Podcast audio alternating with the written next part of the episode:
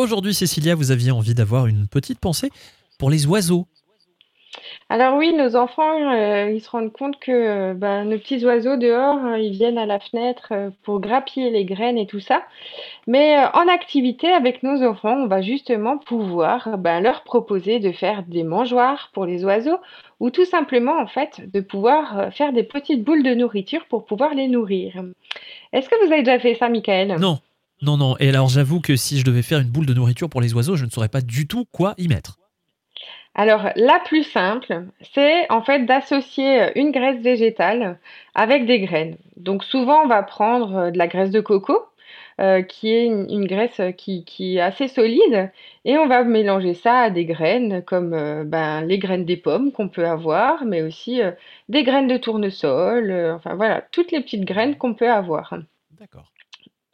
Alors c'est pour les mangeoires, rien de plus simple. On a dit cette année qu'on allait faire attention à notre planète. Donc on va prendre euh, une, vieille bouteille en fait, euh, une bouteille en plastique. On va faire un trou euh, à l'intérieur assez important et on va pouvoir après po- poser notre nourriture dans ces bouteilles, les accrocher du coup aux arbustes ou des choses comme ça. Et il faut savoir que du coup, ben, cette nourriture, elle doit être accrochée et pas forcément posée pour pas que du coup euh, les oiseaux se fassent manger par les prédateurs. Ah, Mais euh, ah bah oui, hein, sinon nos, notre- nos- nos chats vont s'en donner à cœur joie pour les manger. eh oui, évidemment. Donc l'idée, c'est, si, si je résume, on prend une bouteille, on l'ouvre sur le côté, on fait une grosse ouverture, c'est ça?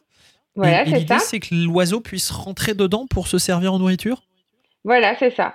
Et euh, du coup, après, on va pouvoir mettre nos boules euh, de graisse avec euh, du blé, de l'avoine, de l'orge. Et c'est important qu'ils puissent avoir justement cette graisse végétale pour, pour les aider à se remplumer un petit peu pendant l'hiver parce que c'est compliqué pour eux de trouver euh, de la nourriture.